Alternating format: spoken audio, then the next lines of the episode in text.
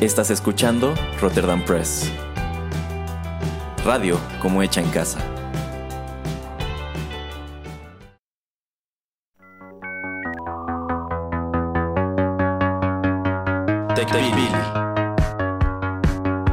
El programa en donde analizamos la tecnología de manera relajada y divertida.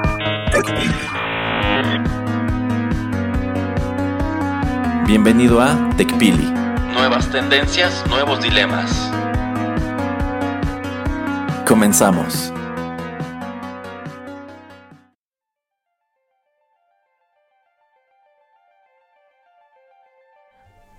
Hola, ¿qué tal amigos? Bienvenidos a la emisión número 65 de TechPili, nuevas tendencias, nuevos dilemas. Los saluda Juanito Pereira aquí a través de los micrófonos de Rotterdam Press en el programa tecnológico del podcast.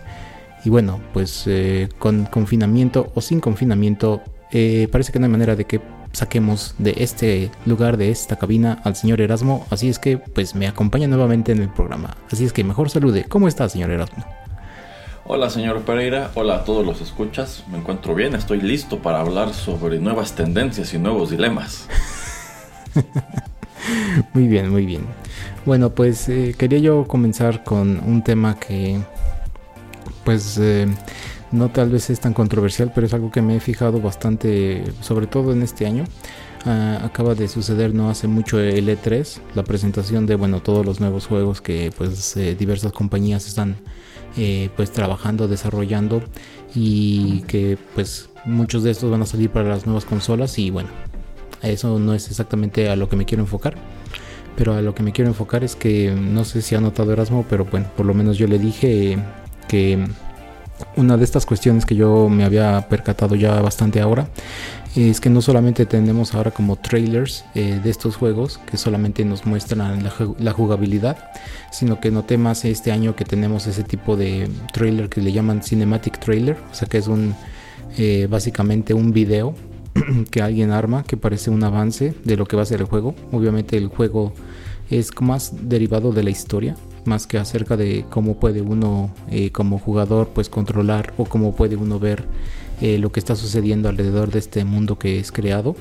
Eh, entonces quería la impresión acerca de Erasmo, acerca de qué le parece estos cinematic trailers, estos trailers cinemáticos que pues nos hablan más de la historia y que no nos presentan mucho la jugabilidad, pero sí nos presentan más eh, de qué va a tratar el juego. No sé si te has percatado que como que la tendencia va mucho más allá como para tratar de atraer más jugadores, pero pues es algo que quería platicar eh, los pros y los contras.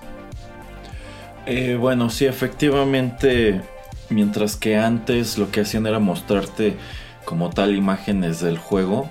Y bueno, esto derivado del hecho de que, por ejemplo, si tú en tiempos del Super Nintendo hacías una cinemática de este tipo, obviamente lo que encontrarías en tu Super Nintendo no sería, no sería nada parecido, pero ahora digamos que puedes incluso trabajar como sucede en el caso de ciertas películas, que incluso con una cuarta parte o media película grabada sacan un trailer que ya que lo comparas con el producto final, pues encuentras un montón de cosas que no, no salieron allí, ¿no?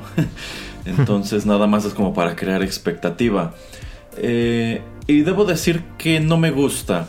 O sea, me gusta por un lado en cuanto a que pues de pronto te presentan unos videos muy espectaculares y que crean mucho hype, ¿no?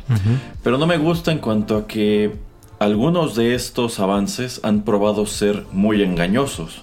Y creo que podemos citar dos ejemplos muy claros que fueron Death Stranding, que en un principio parecía un juego como de survival horror y terminó siendo una cosa totalmente distinta y creo que pues yo creo que en- ese juego en sí fue una gran decepción. Y también tenemos este otro título de Cyberpunk, que incluso estuvo Keanu Reeves en la presentación y todo eso. Y bueno, se volvió uno de los títulos más esperados de su año precisamente por eso. Porque lo presentó Keanu Reeves. Porque Keanu Reeves aparecía en esa cinemática y se supone que es un personaje al interior del juego. Y bueno, creo que está de más profundizar en el gran fiasco que fue ese juego. o sea, es, es fecha que no se termina de señalar todo lo que está mal, todo lo que no funciona, todos los glitches, todas las cosas horribles.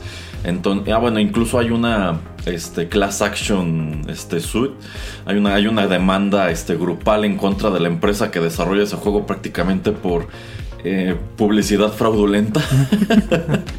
Entonces, eh, ojalá que algunos de los desarrolladores que se aventaron a mostrar estos avances de juegos que no necesariamente aparecerán ni este año, ni el año siguiente, ni sabemos cuándo, pues hayan aprendido de ese caso y, y, ojalá lo que mostraron pues sí sea más parecido al producto final y no nos encontremos en adelante con un montón de, de cyberpunks.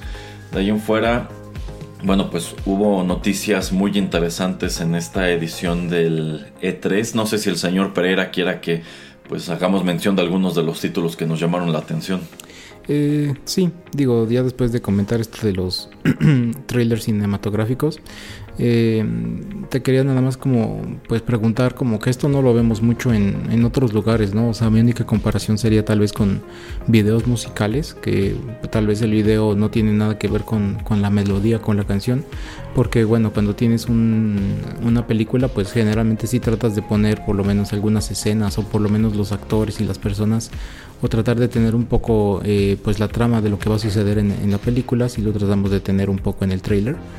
Eh, y eso no es necesariamente lo que tiene que pasar en, un trailer cuando es cinematográfico para un videojuego, sino que pues simplemente podemos hacer como dice Erasmo, mm, ponte que no sea así como un video en 3D en era época del Super Nintendo, pero ponte que como por ejemplo ahora sale un nuevo juego de Secret of Mana y todo el eh, trailer cinematográfico fue eh, solamente dibujado, fue una caricatura entonces se ve bonito y como que tal vez te hace que imagines un poco ese universo.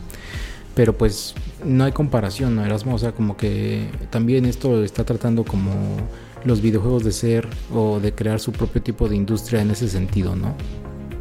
Eh, sí, sí, o sea, creo que también es válido desde la perspectiva que también es una manera de quizá mostrarte con más detalle algo que en el juego no vas a ver con ese gran detalle, pero porque pues sencillamente lo que puedes hacer como un avance de algún RPG que se vea como anime, pero en realidad el juego per se no parece anime o no, no se desarrolla de ese modo. En ese caso creo que es válido. Yo por ejemplo también me acuerdo mucho de cuando salió eh, la expansión del primer StarCraft, que venía, bueno, lo que lo presentó fue una cinemática padrísima.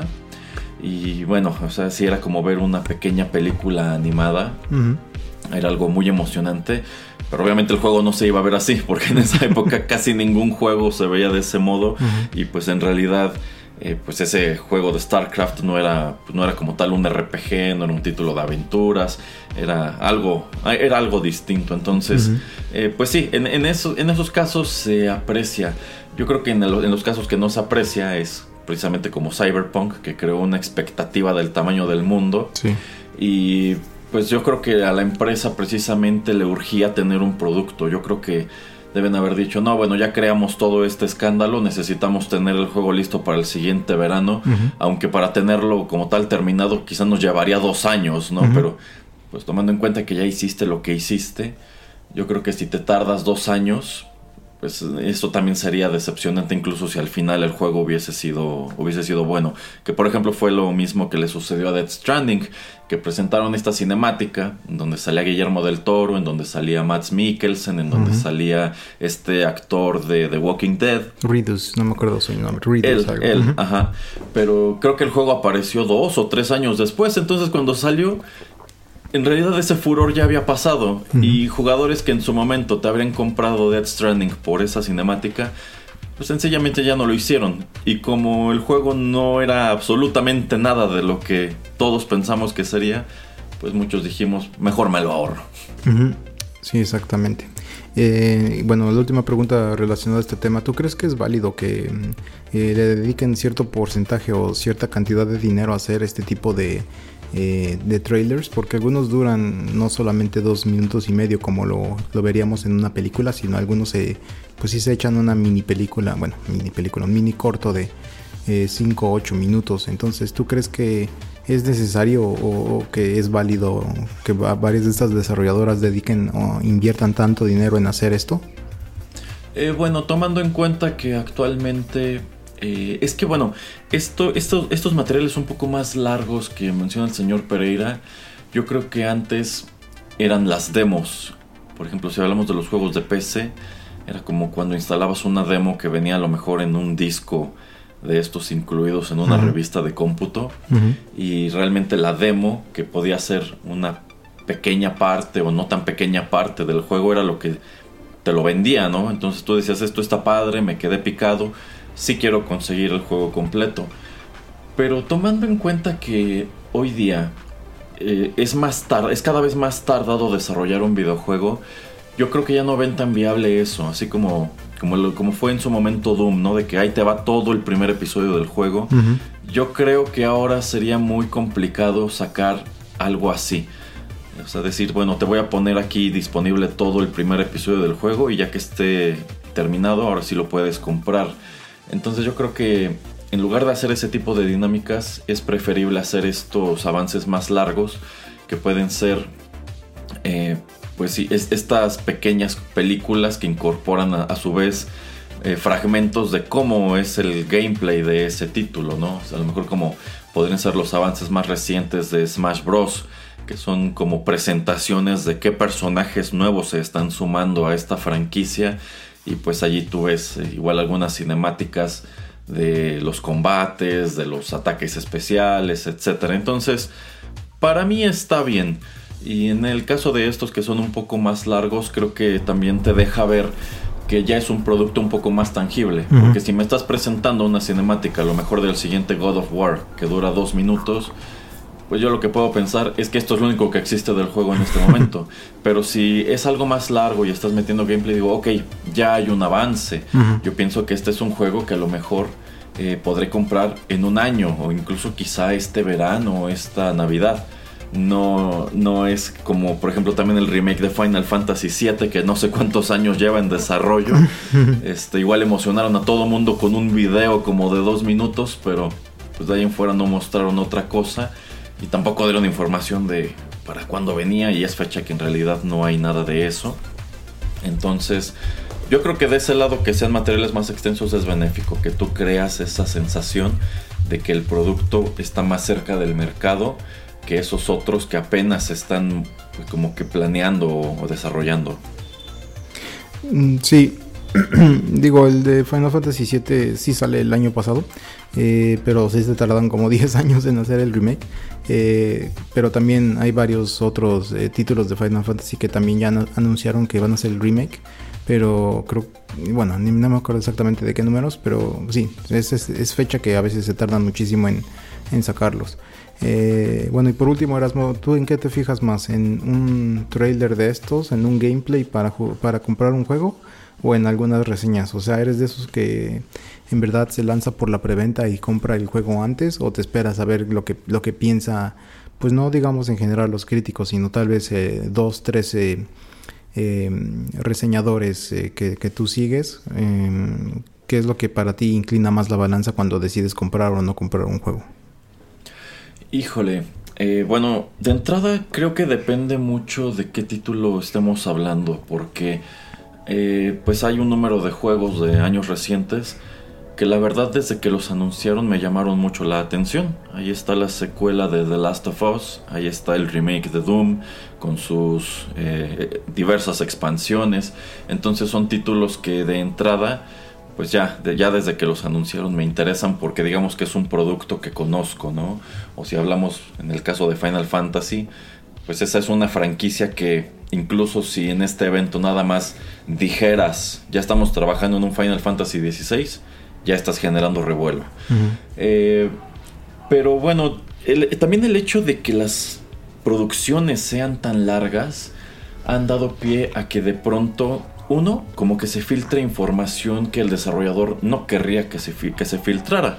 Y aquí podemos asomarnos precisamente al caso de The Last of Us 2, eh, que, bueno, el primer juego fue súper bien recibido, prácticamente se convirtió en un clásico instantáneo, eh, pero durante el desarrollo de la segunda parte, entre que lo anunciaron y salió al mercado, se filtraron un buen número de cosas relacionadas con la trama, con gente que estaba trabajando en ese juego y que pues por diversas cuestiones, digamos que era gente no muy del agrado de la comunidad gamer.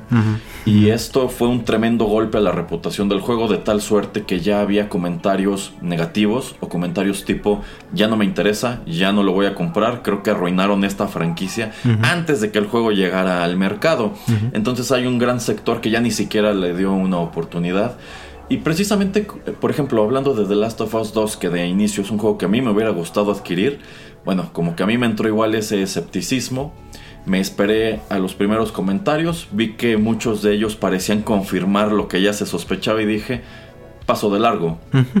Eh, entonces, eh, yo siento que debe ser una mezcla de ambas cosas. O sea, tampoco creo que se deba como tal odiar el producto nada más porque a lo mejor escribió la historia alguien que hizo otro producto que no te gustó. Eh, pero bueno, o sea, sí hay títulos que, que precisamente como tengo interés prefiero entrar a ciegas, como fue el caso de Doom.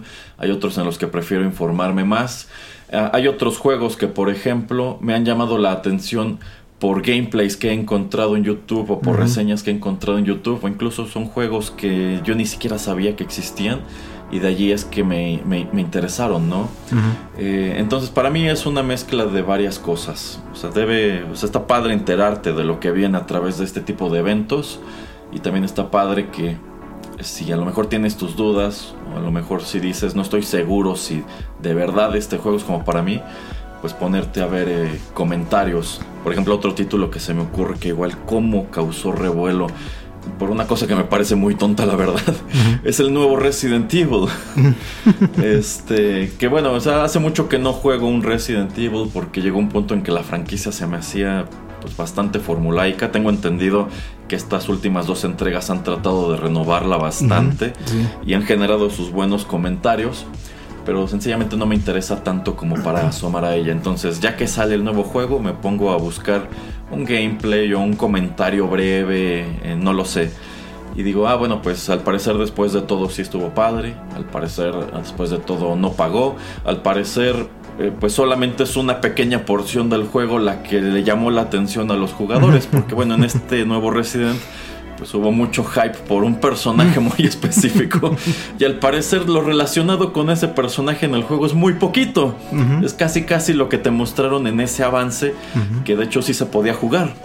Entonces dices, mm, no lo sé. A lo mejor después de todo estuvo bien que no lo haya comprado, porque incluso si me hubiera interesado el juego nada más por esto, me hubiera llevado una decepción al darme cuenta que este personaje en realidad era solo un villano relativamente pequeño dentro de esta historia.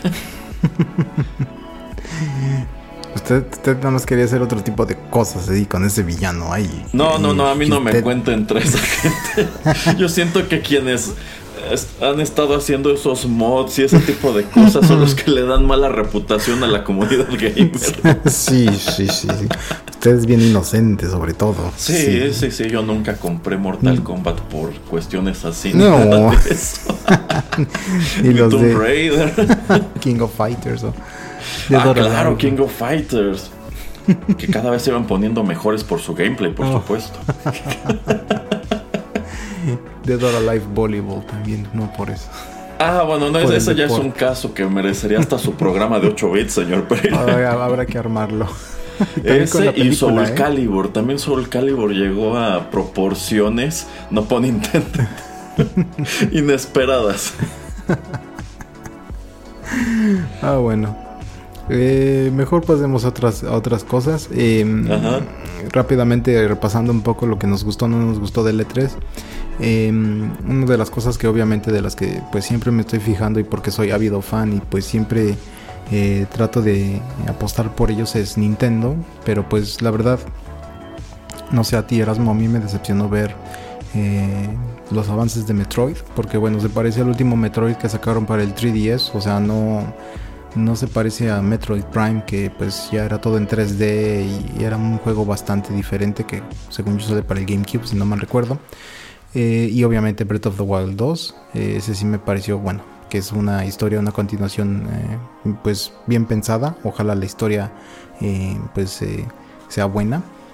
pero pues sí, ese tipo, por ejemplo, lo de Metroid, eh, la verdad no, no me terminó de, convencer y la verdad no, no encontré otro tipo de, juegos que yo diga, ah, eh, en verdad sí hay que pelearme por un nuevo Switch, eh, tengo en verdad que conseguirlo porque están sacando una biblioteca como de 5, 10, 15 juegos que no puedo perderme, entonces pues no es que me haya decepcionado Nintendo porque yo siento, yo soy de esas personas que por consola, la que sea, o sea, puede ser PlayStation, Xbox, Nintendo, con que tenga yo 10 buenos juegos por consola me doy. Eh, obviamente, digo, si puedo tener más o hay más juegos que me interesen, pues obviamente voy a tratar de, de conseguir esos juegos en esa plataforma. Pero pues por ejemplo con Breath of the Wild 1 y 2 creo que vale la pena mucho comprarse o adquirir un Switch o bueno, prestarlo, prestado no porque te tratas, te puedes tardar yo creo unas 100 horas en el primer Zelda. Em, pero pues esas son por, lo menos mis, impresiones de, Nintendo. Eh, no sé si tú que tengas algún comentario de algunas noticias que pues salen de este, de este evento. Mm, bueno, en, cuanto a lo que comentas de Metroid, creo que precisamente en algún 8 bits ya dijimos que pues esa es una, parece ser una franquicia que están tratando de renovar constantemente. Porque efectivamente, eh, si vemos Metroid Prime, pues no se parece en nada ni a Super Metroid ni al primer Metroid del NES. Entonces siento que por allí, creo que lo que le ha dado vigencia es que han sabido hacer han sabido ser versátiles con Metroid en general. Eh, nunca he sido muy fan de esa franquicia tampoco, entonces no puedo decir si me gustó o me decepcionó lo que vi. Sencillamente son juegos que nunca me han llamado mucho la atención.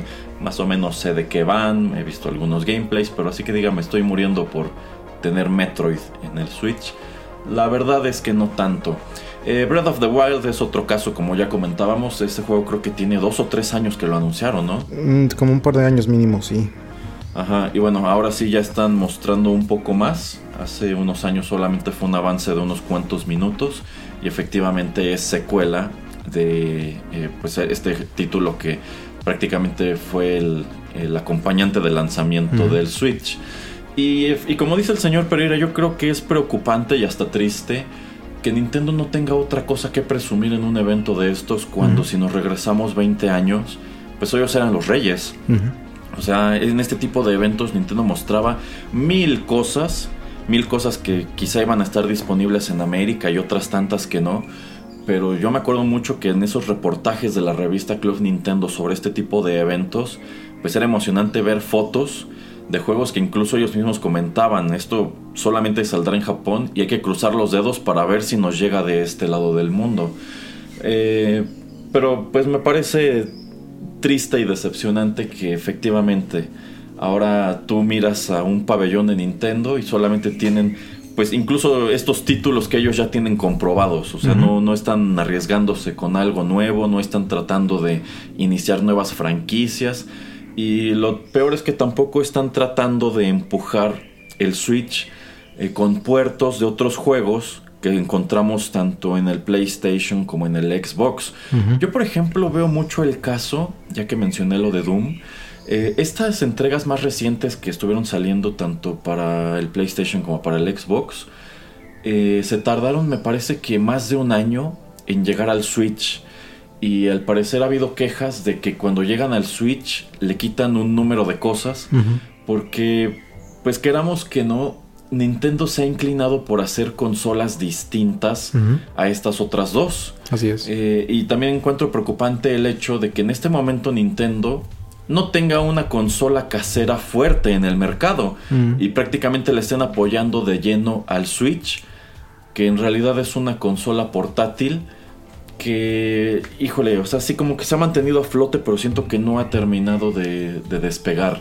O sea, si yo, bueno, yo tengo mi Switch y no es como que vaya a las tiendas y diga, ok, hay cosas interesantísimas para esta consola, ¿no? Eh, a lo mejor de lo que anunciaron aquí, lo único que me interesaría fuera el, sería el Zelda y, y ahí nos quedamos. Mientras que si vemos lo que viene para Sony, lo que viene para Microsoft, pues ahí es en realidad en donde está lo fuerte del mercado. Entonces yo creo que Nintendo, antes que estarse enfocando en pues, seguirle sacando jugo a estas viejas glorias, quizá debería pues tragarse su orgullo y sacar un refrito de un PlayStation. O sea, una consola en donde puedas tener exactamente esos mismos juegos y donde a lo mejor también puedas tener algunos títulos originales, pero es que esas otras series son las que están dominando el mercado en este momento. Eh, y, bueno, es que igual, pues es, eh, es, interesante eso, que parece no haber novedades realmente. O sea, este Breath of the Wild ya lo habían anunciado desde cuándo. No sé este Metroid, pero insisto, son como son franquicias que ellos ya tienen probadas es como es, como una banda que es como un One Hit Wonder que lleva años tocando la misma canción y sacando remixes de lo mismo. Entonces eh, ¿por qué no hacen un RPG nuevo no ¿por qué no hacen un juego de plataformas nuevo eh, en lugar de estar sacando puros Marios ¿por qué no haces un Mario nuevo pero con otros personajes sí. No lo sé. Entonces creo que por ese lado eh, si yo fuera Nintendo, la verdad estaría preocupado de que llevo varios años que sencillamente no llamo la atención en estos eventos. Sí, efectivamente. Eh, como que esa originalidad que tienen al tratar de crear nuevas eh, consolas como pues para poder utilizarlas de diferentes maneras también eso deberían de ponerle un poquito más de cerebro o de coco para eh, pues como dices tú crear otro tipo de aventuras otro tipo de personajes tal vez no van a funcionar algunos pero tal vez algunos eh, sean importantes tal vez nada más en esta consola, pero pues es válido, ¿no? O sea, crear un juego que solamente puedas conseguir en esta, en esta plataforma y que tal vez por X o Y razón eh, no vamos a desarrollar juegos en el futuro, pero pues es algo que tal vez eh, va a tener a su grupo de seguidores, te va a generar algún tipo de ganancia y listo, ¿no? Por lo menos estás como experimentando, que es una de las cuestiones o uno de los puntos fuertes que Nintendo pues a través de los años siempre había tenido, hasta el Wii, yo creo que el Wii U, bueno, eh, también ese podemos dedicarle todo un programa acerca de dónde falló y bueno, ya lo hemos comentado en otros eh, programas eh, en este podcast, pero pues sí es, es interesante la historia ahora de Nintendo, entonces pues con eso también de que ya no le dan mucho support, support, support al Nintendo al 3DS, pues eh, se me hace algo, algo raro, ¿no? Que el apoyo ya, ya no llega y ahora también los desarrolladores como que han abandonado ese dispositivo portátil como pues ya puedes llevar el Switch a todos lados, aunque el Switch se te acaba la, batería en 3, 4, 5 horas y el de el 3DS a mí me duraban por lo menos 12 eh, horas, entonces es muy diferente cuando vas a hacer un viaje un poco más largo. Eh, ¿Alguna otra cosa que te haya llamado la atención de, de E3? Ah, bueno, y también eso de la falta de originalidad. Eh, con lo que comentabas del Smash Bros. Creo que eh, introdujeron a dos, tres personajes en un juego que ya tiene como, no sé, casi 100 personajes, que se me hace una barbaridad. Entonces también como que pues está chido, pero pues también puedes lanzar otro tipo de, juego de peleas donde puedes reunir a, a, varios personajes o hacer una mezcla de ellos y no solamente pues eh, adherirlos a un roster que es gigantesco, ¿no? O sea, como que también eh, pues se presta hasta como para chiste, pero, pero en fin. Eh, ¿Alguna otra cosa que te haya llamado la atención, Erasmo, del E3?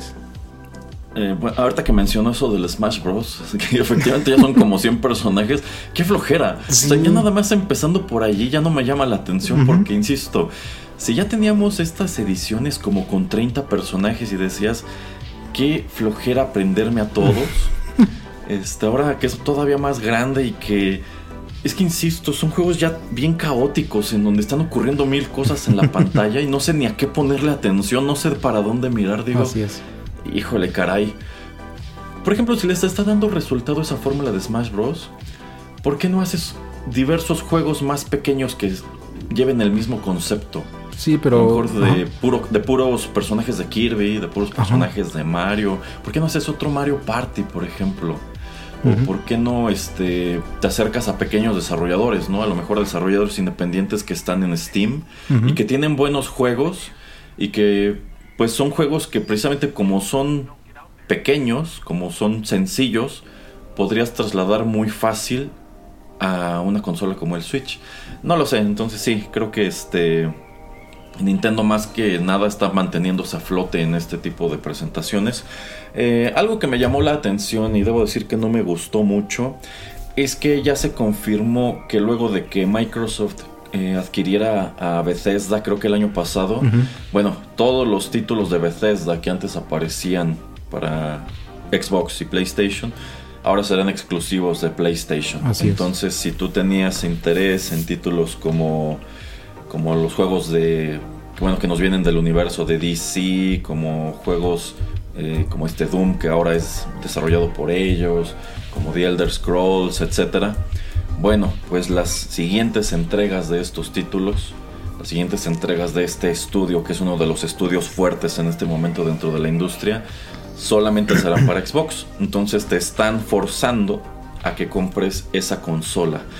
A mí me parece un desacierto porque honestamente de todas las consolas que están presentes en el mercado, creo que la más interesante o la más atractiva es sin lugar a dudas el PlayStation. Eh, Xbox se ha fortalecido bastante, pero siento que no está a la par de, Sony. Yo no, no, estoy seguro realmente de cuál sea la participación de mercado, pero yo casi le apuesto que el, el, que tiene la mayor rebanada del pastel en este momento es Sony. Entonces yo creo que para ellos sí es un duro golpe que un desarrollador como este diga, pues ya no voy a poner mis juegos en tus consolas. Ahora, eh, por un lado, yo, yo como consumidor no estaría dispuesto a comprar un Xbox, tomando en cuenta que las consolas ya son muy caras, solamente para conocer esos juegos. Entonces, eh, habrá que ver si esto no es un tiro que le sale por la culata a Microsoft. Habrá que ver si de verdad el mercado se va a volcar a comprar su consola solo porque tienen a este estudio. O el mercado le dará la espalda al estudio y dirá, bueno, pues tú te lo pierdes. es que, bueno, para mí fue un gran fracaso el Xbox One. Y cuando uno ve los juegos que más vendieron, eh, creo que hasta arriba tenemos a, en el top 10 tenemos a dos o tres Halos. Entonces, desde ahí. es que, ¿qué otra cosa ha tenido Microsoft desde que empezó con el Xbox que Halo? No sé ni cuántos hay, no sé cuántos spin-offs, pero efectivamente parece ser que cada que hacen un evento de estos o cada que van a sacar su nueva consola, forzosamente tiene que ser Halo, porque en la primera generación no, no, no lograron desarrollar nada que fuera tan longevo y tan interesante. Halo se ha convertido prácticamente en su Sonic. en su, exactamente. sí, exactamente. Eh, entonces yo creo que la jugada de, Microsoft al comprar eh, a varias compañías, a varias desarrolladoras de, de, videojuegos, pues es esa de tratar de tener juegos exclusivos, como lo vimos mucho en el Play 4, que bueno, eventualmente muchos de esos juegos o la mayoría de esos juegos pues llega por lo menos a, computadora, a PC. Entonces eso pues eh, le pegó mucho yo creo al gran competidor, al competidor que pues se supone iba a ir uno contra uno con, con Sony que pues era Microsoft. Eh, y yo creo que esa es la movida. Eh, como ya dice Erasmo, pues habrá mucha gente que no, no va a comprar solamente una plataforma. Pues yo también soy esos de esas personas como digamos entre comillas de la vieja escuela de que por generación voy a tener una plataforma entonces, pues la verdad me voy a tomar mi tiempo en, pensar cuál voy a adquirir y pues también ver eh, los juegos exclusivos como para poder decidir, ok, em, pues Sony me está prometiendo eh, tantos juegos, X juegos, y Microsoft con su Xbox me está, me está prometiendo estos otros, entonces, ok, los tengo que poner una balanza. Y, y, a dónde me voy a ir, ¿no? Entonces eso bastante interesante y también esto en algún capítulo como de hace, no sé, 6, 7, 8 años de South Park, bueno, como de 8 años, de hecho, como un capítulo de South Park, esto es eh, eh, una guerra que sucede en Black Friday porque la mitad de los niños eh, están pensando en comprarse un Xbox y la otra mitad en un, Play, en, un PlayStation, entonces como que generan una pequeña guerra entre ellos entonces es como, digamos, también eso de, pues te vas a inclinar también en, bastante a lo que tus, tus amigos, compañeros, gente con la que juegas, pues eh, adquieren. Y bueno, pues es algo que, que vamos a tener que ver en el futuro también como, pues, en cierta manera algunos juegos sí, sí han sido ya... Eh, eh, más bien, en algunos juegos que puedes conseguir en varias plataformas ya puedes jugarlos en línea con gente que tiene otra consola y bueno, hay juegos como estos exclusivos que tratan de mantenerlos en un mismo ambiente, en, una misma consola, como para que sea más restrictivo y pues a fuerzas como obligarte a comprar eh, la plataforma. Eh, siento que como dice Erasmo, esto es un tiro que les va a salir por la culata y a dos años, yo creo dos, máximo tres años después de haber sacado el videojuego en, en Xbox, a fuerzas lo van a tener que sacar en el PlayStation, vas a ver. Eh, pero es que yo siento que allí están cometiendo el error de querer vender más consolas. Sí. Cuando en realidad en donde podrían capitalizar es en venderle la licencia a Sony. Ok, yo ya compré el estudio, vamos a seguir trabajando como antes, pero pues sencillamente ahora tú por tener estos juegos en tu consola me vas a pagar a mí un- una tarifa, ¿no? Entonces a lo mejor tú lo vas a vender más que yo, pero lo vamos a negociar de tal modo que una parte de esas ventas forzosamente me tiene que caer a mí. Entonces, yo creo que habría sido una movida más inteligente porque yo dudo mucho que el mercado que está casado con PlayStation, nada más por esta noticia diga, ah, bueno, pues ya voy a guardar mi PlayStation en el closet y voy corriendo a la tienda por un Xbox. Yo no creo que eso suceda. No, no, la verdad no. Eh, ¿Alguna otra cosa que te haya- que, que quieras comentar de este E3 Erasmus, sino para que saltemos al próximo tema? Este, no, no quiero comentar nada más de este 3, quiero regresarme a varios de ellos. A ver. A cuando, ¿se se acuerda cuando Nintendo anunció este jueguito de Mario Run? Ah, sí, para el, para el, bueno, para la pli- Para móviles. Ajá, para móviles, ajá. ¿Por qué no le habrán dado continuidad a sus juegos para móvil? O al menos yo ya no me he enterado de que saquen otros juegos como este. Vi, hay un Doctor Mario. ¿Ah, sí? Sí, sí, sí. Y me estoy. Hay un Mario Kart. Pero Ajá. todo, pero eso es lo mismo. O sea, tienes a fuerzas. Aunque estés jugando solo, tienes que estar conectado al internet. Y si no mal recuerdo, creo el de Mario Kart. eh, es- bueno, el precio es bastante barato o es hasta gratis. Pero ya ves que es de, esos que tienes que estar pagando como para tener créditos o. Ya, ah, el de microtransacciones. Entonces, pues terrible. Y yo creo que también por eso como que no están anunciando mucho esos juegos. Pero por lo menos esos tres yo sé que existen. O sea, el de Doctor Mario, el de Mario Kart y el de Mario Run.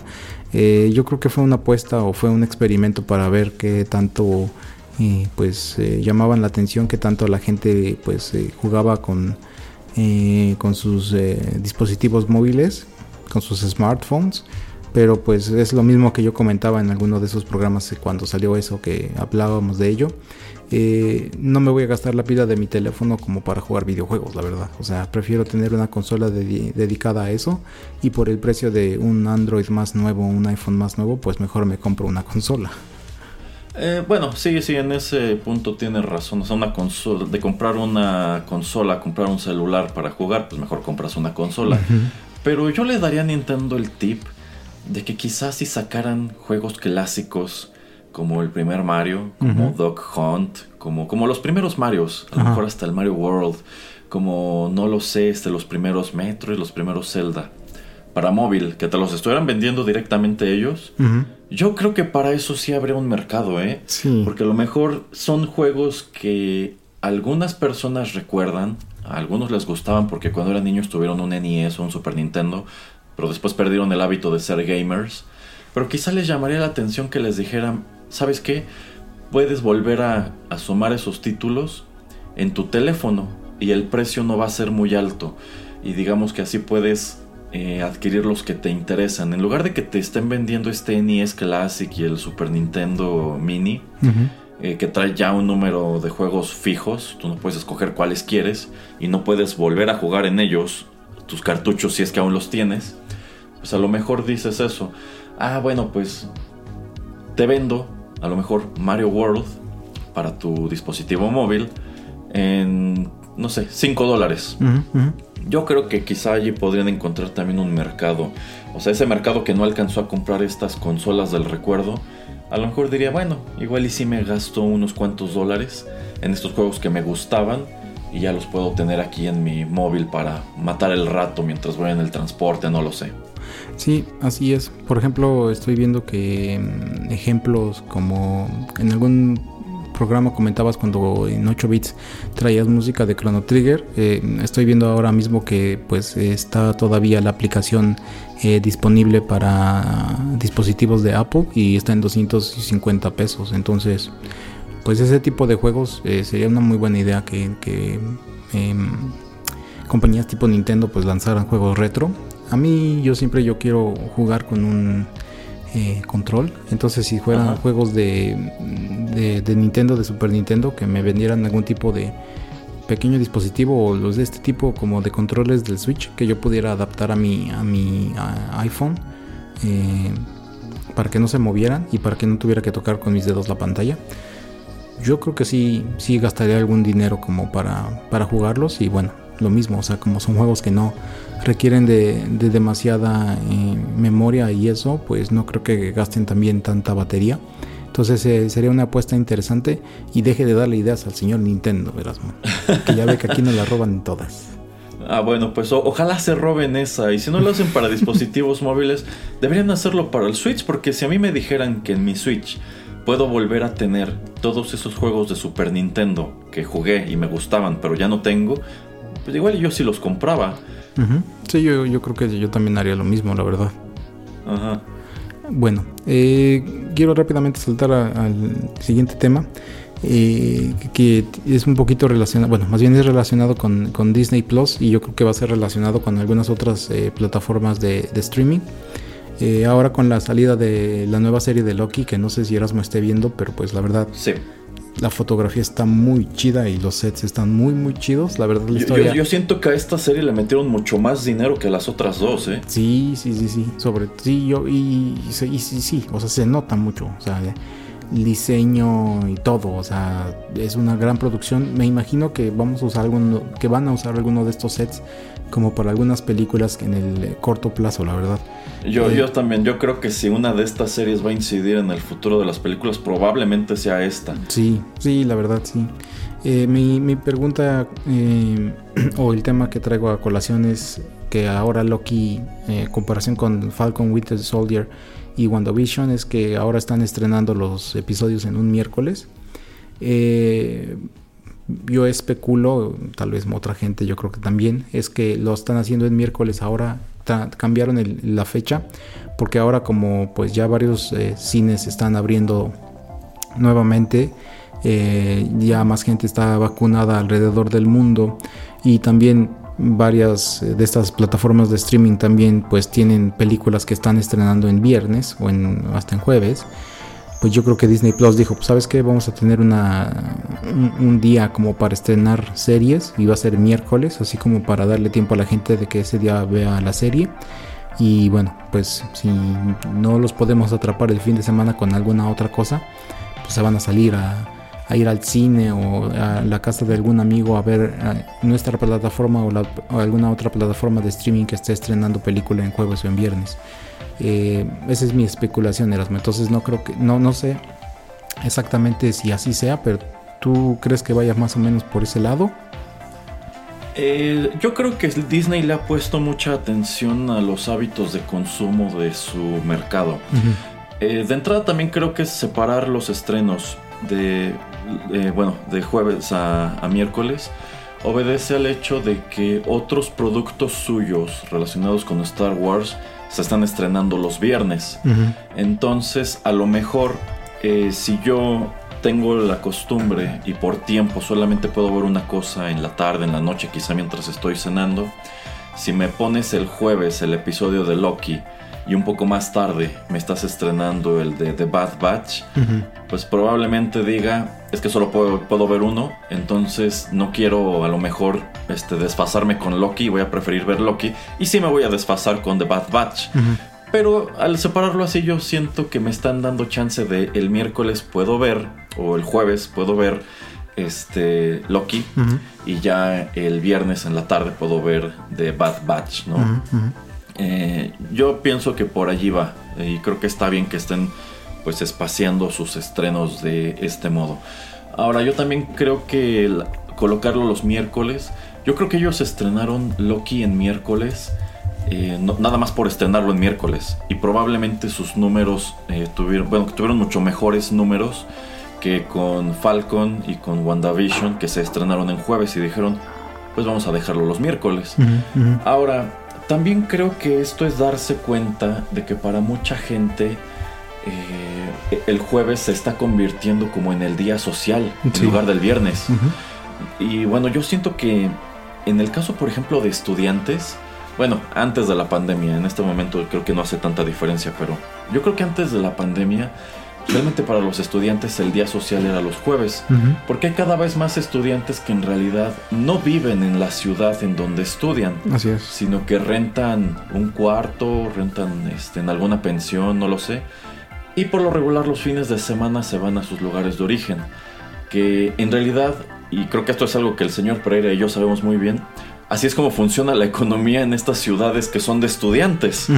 Efectivamente, el jueves tiene la, la, reputación de ser el día social porque los viernes, pues todos los foráneos se tienen que regresar a sus lugares de origen, ¿no? Este, entonces yo creo que esto es algo que se ha generalizado. Entonces mucha gente dice, bueno, es que en jueves no voy a ver tele en la tarde porque es el día que me reúno con mis amigos, es el día en que me voy de fiesta, no lo sé. Y como el viernes viajo, pues tampoco lo hago. O a lo mejor estoy muy crudo y no tengo ganas de hacerlo. Entonces dices el miércoles, órale, pues el miércoles sí puedo darme un tiempo para ver este material, ¿no? O a lo mejor si, eh, si tienes familia, a lo mejor dices, es más fácil para mí eh, ver algo, tener tiempo para mí el miércoles que el jueves, que a lo mejor es un día en que salimos en familia, o el fin de semana, que también lo pasamos en familia y no tengo tiempo para mí mismo. Así es. Entonces me parece una movida inteligente. No sé realmente cuál de todas estas cuestiones es la que los motivó a hacerlo, pero yo creo que es una movida inteligente, sí. Sí, es eh, una de esas cosas eh, interesantes y como dices, yo creo que muy bien analizadas, muy bien pensadas. Eh, a mí me parece algo in interesante, la verdad, a mí me gustaba que fuera en viernes porque, bueno, ahora en pandemia cuando no había muchas otras cosas que hacer, pues sí me daba más tiempo de verlo en, en viernes o el fin de semana.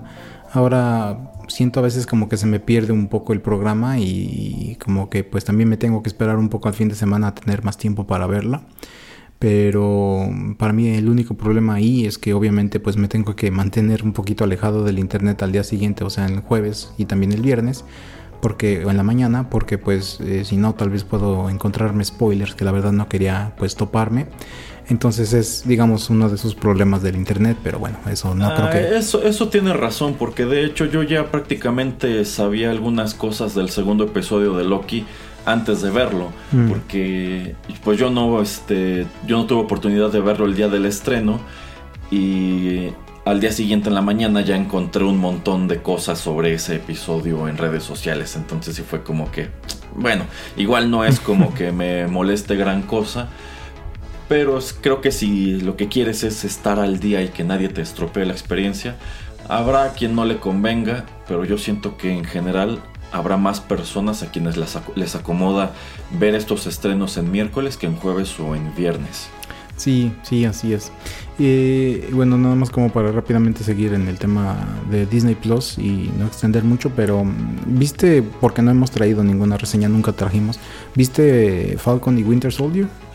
Sí, sí la vi y debo decir que esa serie sí me esperé a que estuviera concluida, que incluso es más corta que Ujú. WandaVision. Eh, la verdad es que no me llamaba mucho la atención. La vi por curiosidad. Y debo decir que sí me gustó, pero me gustó a secas. Creo que maneja temas interesantes. Me hubiera gustado que los desarrollaran de, de otro modo. Pero creo que de estas series de Marvel que ha arrojado Disney hasta ahora, es la que por lo menos yo siento que menos interés ha causado. Sí, sí, exactamente. Bueno, pero lo único que quería como comentar o abordar por brevemente eh, es acerca del, coronel Simo, de Barón Simo, eh, que para mí es importante, por más eh, bueno, por más malo que haya sido el personaje del actor, a mí me gusta mucho que, y se me hace interesante e inteligente que empresas tipo eh, DC y también Marvel no estén matando a sus villanos de las películas sobre todo, bueno ahora de las series, pero eh, de las películas, eh, o sea que sean one-off, ¿no? O sea que por ejemplo no tengamos a Michael B. Jordan eh, en, Black Panther solamente en una porque tal vez era un- una buena apuesta como para después tenerlo en la, do- en la segunda como antihéroe y tal vez en la tercera ya convirtiéndose, convirtiéndose en Black Panther. Digo ahora por lo que le sucede a Chadwick Bo- Boseman, eh, bueno, el deceso de Chadwick Boseman. Pero pues también tenemos a otros personajes que tal vez le gustaron al público. Bueno, obviamente digo el caso de Loki, ¿no? O sea que parece ser que tal vez en la primera película de Thor muere y pasan dos, tres películas en las que parece que ok, ya es el final de este personaje, pero a la gente le gusta tanto que lo vuelven a traer y a traer, a traer. Entonces en lugar digamos como que pues de estar matándolos o estar tratando de, deshacernos de estos villanos, siento que es bueno que los encarcelen, que los capturen, así como en las, en las caricaturas, así como también en los cómics. Se me hace una, una, cuestión o algo más interesante que solamente pues nada más deshacernos eh, de una de ellos, ¿no? Entonces, no sé, me, gustaría la opinión de Erasmo y pues, pues me vino el tema eh, sobre todo con, esta serie porque pues regresa el varón Simo. Eh, sí, sí, yo, creo yo creo que si algo podemos rescatar de esa serie es que es un gran ejercicio de reutilizar a personajes muy secundarios. O sea, de entrada, bueno, todo el mundo ubica a Falcon y a Bucky, ¿no? Pero creo que no es como que son, pues, fueran personajes que te daban para que cada uno tuviera su propia película. Pero mira, los pusiste en esta pequeña serie y funcionaron, abordaron algunas cuestiones que las películas no, y a mí eso, eso sí me gustó, ¿eh? o sea, como que todo este rollo de qué ha pasado con la gente que desapareció y luego regresó, a mí me gustó mucho que abordaran eso y te mostraran pues que prácticamente, a pesar de que como que ya arreglaron las cosas, el mundo sigue de cabeza.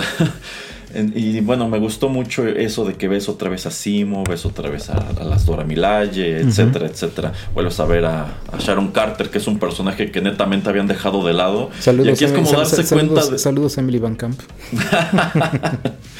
Yo creo que incluso la serie como que se da cuenta de eso, así de, ups, arreglamos todo esto y este personaje lo dejamos ahí botado y efectivamente está ahí botada y enojada porque nadie se acordó de ella. Este, entonces creo que fue interesante eso, que no tuviste que traer a, Spider-Man o a Thor o a los Guardianes de la Galaxia esta serie para llevar tu historia. Entonces, eh, por ese lado estuvo bien. Eh, creo que es bueno que se den cuenta de que no hace falta ir eliminando a los villanos de todas las películas. De hecho, yo creo que deben estarse dando de topes de que en su momento pues sí toman esa decisión de, de plano matar y sacar de la continuidad por completo a, a este villano. Eh, porque en este punto creo que hay muchos de ellos que podrían reutilizar.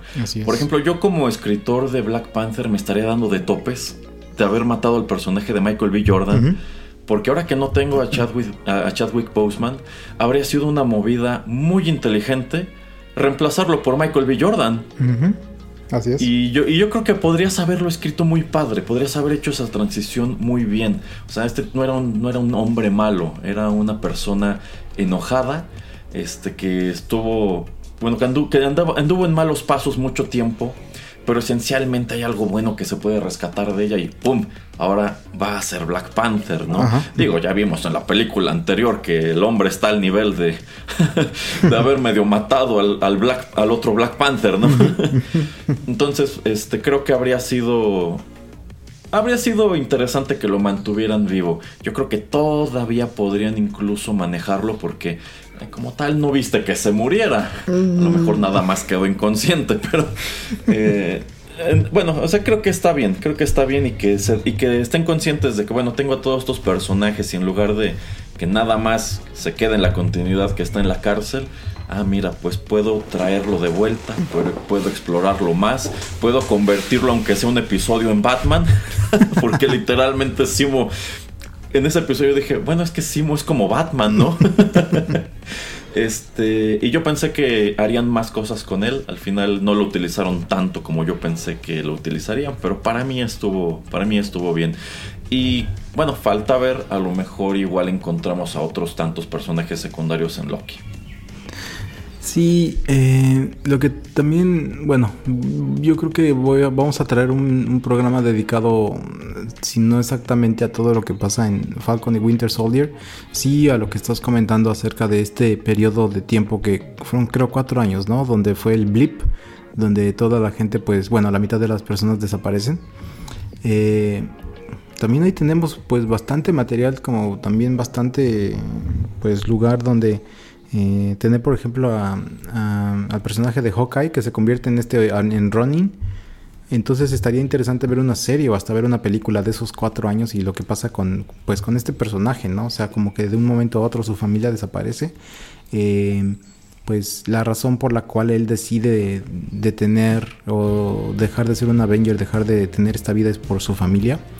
Eh, bueno, también por los acuerdos de, de Sokovia, etcétera pero pues queremos ver a Clint Barton y bueno, todas estas sed de venganza que tiene, lo podríamos hacer muy, muy al estilo de John Wick, ¿no? Entonces, eh, hay otros temas también que solamente tocan muy, muy por encimita en, en, Falcon y Winter Soldier, pero pues yo creo que vamos a armar algo pequeño tal vez, que tal vez se va a extender como por hora y media, pero es un tema interesante, ¿no? Esos años como que del blip, qué pasa con la gente que pues, o sea, el, todo el caos, y imaginarnos eh, cómo pues totalmente la economía mundial pues eh, cae, se derrumba y la decisión de mucha gente pues básicamente de mudarse o de a veces cambiar de, de, casa y tal vez pues ay pues el rico acá que vivía en el, en el penthouse pues desapareció entonces pues yo voy a a tomar ese, ese lugar y la manera yo creo como que de intercambiarlo o de tratar de apoderarme de ese lugar, yo creo que sería algo muy interesante, ¿no? Entonces ya traeremos algo, algo al respecto. Pero bueno, sí, eh, sin nada más de rápido, creo que sería una muy buena idea. Incluso se podría hacer una pequeña serie que fuera así como historias del blip. Y no necesariamente historias relacionadas con los héroes, sino historias como de gente que cómo ha vivido esta situación. Y a mí me gustan mucho todos esos guiños. Por ejemplo, en Far From Home, eh, me parece que mencionan que cuando la tía May reapareció, ya había alguien más viviendo en su departamento. Y pensó que era la amante de... Sí, sí. Y bueno, ya ve que al principio de esa película están haciendo un evento en la escuela de Peter, precisamente para reunir fondos y apoyar a esa gente que pues que le pasó exactamente eso. Que, pasó de tener todo a no tener nada, este, reapareció eh, y perdió cinco años de su vida y encontró un mundo totalmente distinto. Y también todo lo que tiene que ver con esas cuestiones en Falcon me gustó como esto de que, ah, sí, cuando va al banco, ¿no? De, oh, sí, eres el Falcon, eres un héroe.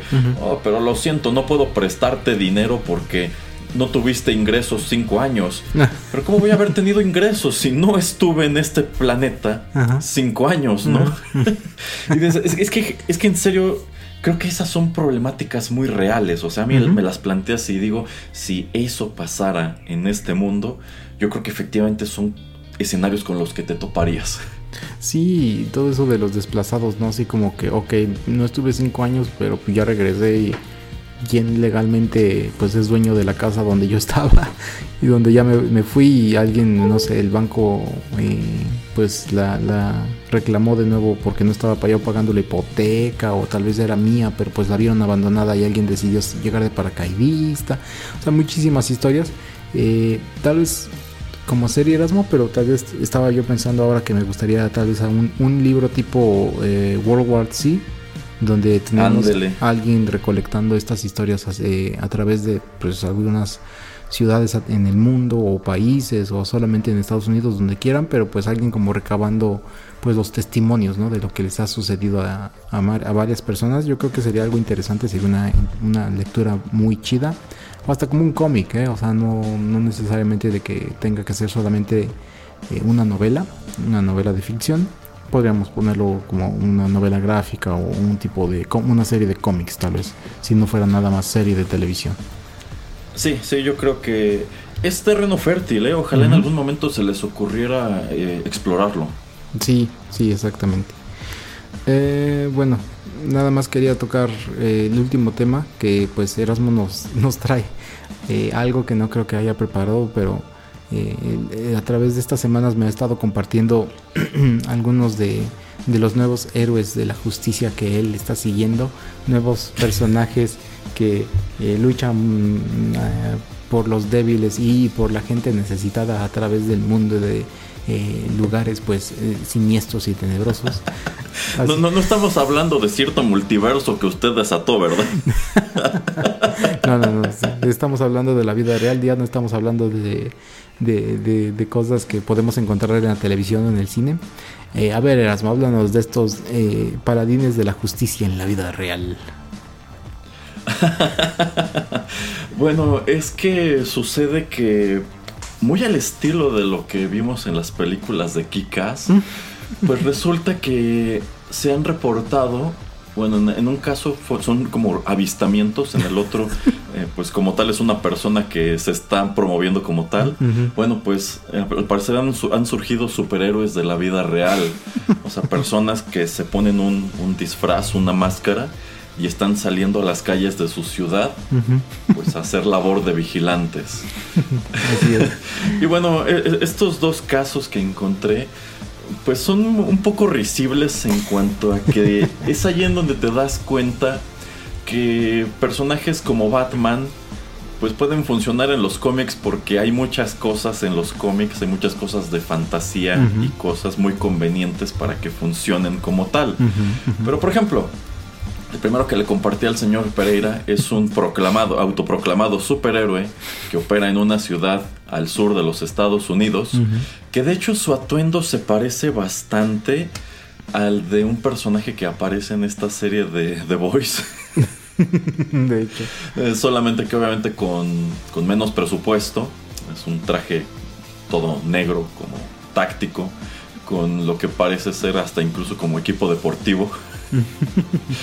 Este, bueno, este superhéroe eh, tiene redes sociales en donde pues comenta de sus actividades que al parecer no son muchas. Y pues prácticamente eh, plantea que uno de los problemas que tiene es que no tiene un coche para moverse por la ciudad. Entonces hace sus patrullajes a pie y está llevando a cabo una campaña para reunir fondos para comprarse un coche yo siento que, bueno, de entrada eso, eso no es algo muy heroico. Tú no ves a Superman haciendo un GoFundMe porque necesita una nueva capa, ¿no? O a, o a, Batman este, reuniendo dinero del internet para tunear sus batimóviles. O Spider-Man, que es el como que tiene menos dinero de todos ellos.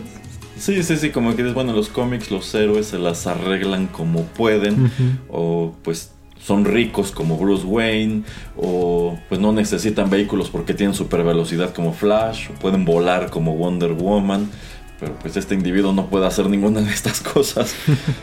Y no lo sé siento que ese asunto de las redes sociales le quita todo el encanto que pudiera tener y más que nada porque en sí no existen testimonios de algo genuinamente heroico que haya hecho esta persona, sino que nada más lo maneja como que está investigando el caso, me parece que de unas violaciones o algo así. Pero pues también nos encontramos de nuevo ese argumento legal que han abordado numerosas veces, por ejemplo, en Batman, de que esta es una actividad ilegal. Y si eventualmente este autoproclamado superhéroe detuviera a un criminal a lo mejor efectivamente hace una buena investigación de estas violaciones y detiene al responsable, el mero hecho de que lo haya detenido él mediante métodos que no son legales y vete a saber si lo golpeó, si lo amenazó, no sé, eso te tumba un proceso legal, que yo siento que esa es una faceta que nunca se ha explorado, por ejemplo, en los cómics de Batman. Date cuenta cómo han sido detenidos estos criminales. Probablemente un juez o un jurado que pues no simpatice con la figura de Batman, pues difícilmente condenaría a estos criminales, aunque incluso si son, si se les demuestra la culpabilidad, porque no fueron detenidos por una, por un organismo reconocido como la policía y su proceso no se llevó, digamos, de manera ordinaria, se violentaron sus derechos humanos, qué sé yo. O sea, hay todo un número de polémicas alrededor de esto. Entonces, siento que la cruzada de este personaje, pues sí es medio risible y creo que tampoco es muy viable en la vida real. Y otra nota que le compartí es de México, es una ciudad del norte de México, en donde se ha reportado que igual un individuo misterioso y enmascarado ha salvado a algunas personas, algunos usuarios del transporte público, de sufrir asaltos en una ruta en la cual al parecer es muy común que haya asaltos. Este, bueno, a diferencia del de Estados Unidos, este no es un superhéroe con redes sociales ni que le esté pidiendo dinero a la gente. este, pero pues me parecen casos muy curiosos, ¿no? Este, y a mí, a mí me, recordaron sobre todo la segunda película de Kikas, en donde hay un montón de personas que crean sus eh, identidades de superhéroe, pero están haciendo cosas muy ordinarias. O sea, como que sencillamente es gente que se disfraza para salir a ayudar a la comunidad. Y no como tal quiere decir que estén cazando maleantes, ¿no? Sino que a lo mejor andan pues en sus vecindarios viendo en qué pueden ayudar, eh, qué hace falta. Y lo hacen. Y bueno, a mí me pareció en esa película una iniciativa muy interesante. Entonces, a, ver qué sucede con estos dos superhéroes, a ver si no empiezan a multiplicarse y, y a ver qué otras cosas les podemos escarbar, que insisto, al menos el de Estados Unidos a mí me pareció muy risible, porque vamos a suponer, junta dinero para comprar su coche, ¿a poco no lo va a emplacar? O si, en vista de que es muy público y se toma fotos y todo, ¿Cómo le va a hacer para que la gente no ubique su coche en las calles? Exacto. o sea, Batman solamente hay un batimóvil en Gotham, ¿no? Y nadie más puede tener otro porque es algo muy costoso y es tecnología exclusiva de él. Pero pues yo no me imagino a este, a este héroe así con su atuendo negro como, como táctico, pues patrullando las calles en un, en un Chevy viejo, ¿no? y este respetando los semáforos y demás. Sí, sí, es eh, sui generis a veces lo que sucede alrededor del mundo. Eh, pero pues es lo que es chistoso, es lo que comenta Erasmo acerca de, ay, háganme, ayúdenme a hacer cochinito y, y, bueno, yo creo que Erasmo también nos está exponiendo el tema por lo menos de este chico de Estados Unidos porque pues él sí ya hizo su cochinito y la verdad ya le aportó algo a su Kickstart campaign. Entonces, este Erasmo, bien por ti por tratar de ayudar a alguien, a un justiciero.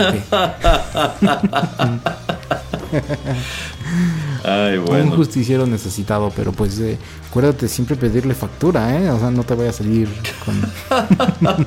Ahí está otra. Eh, o sea, se, se, supone que parte de esta cuestión de ser vigilante es que tu identidad debe mantenerse en secreto. Pero de entrada, Kickstarter ya sabe quién es. Así es. Entonces, ¿dónde está la magia? Eh, supongamos que efectivamente empieza a hacer cosas heroicas y demás. En cualquier momento algún musicón de Kickstarter va a decir, ah, pues este héroe es, esta persona, nosotros le llevamos a cabo su campaña para que se comprara su coche, ¿no?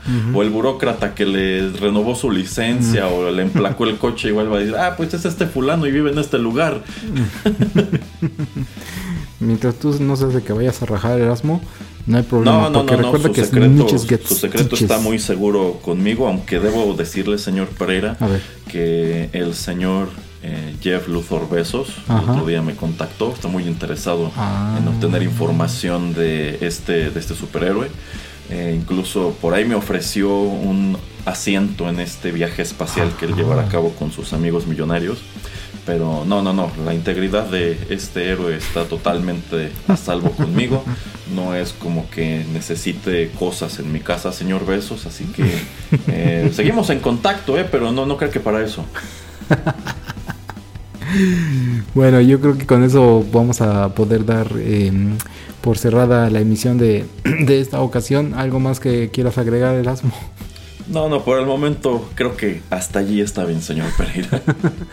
Muy bien, muchas gracias a todos por escucharnos. No olviden en suscribirse en las aplicaciones eh, de podcast en sus dispositivos iPhone, en Android, también nos encuentran en Spotify, Tuning Radio y pueden estar en contacto más eh, cerca con nosotros en soundcloud.com y ahí en soundcloud.com también pueden dejarnos comentarios y bueno, pues tratamos de contestarles cuando podemos. Eh, muchas gracias por todo. despídase, señor Erasmo. Muchas gracias a todos por la sintonía. Seguimos en contacto aquí en Rotterdam Press. Muy bien, hasta luego.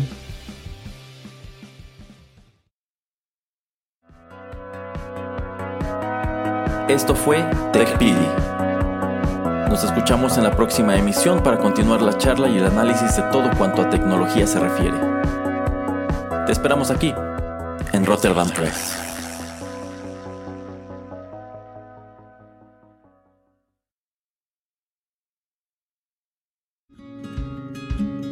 Estás escuchando Rotterdam Press. Radio como hecha en casa.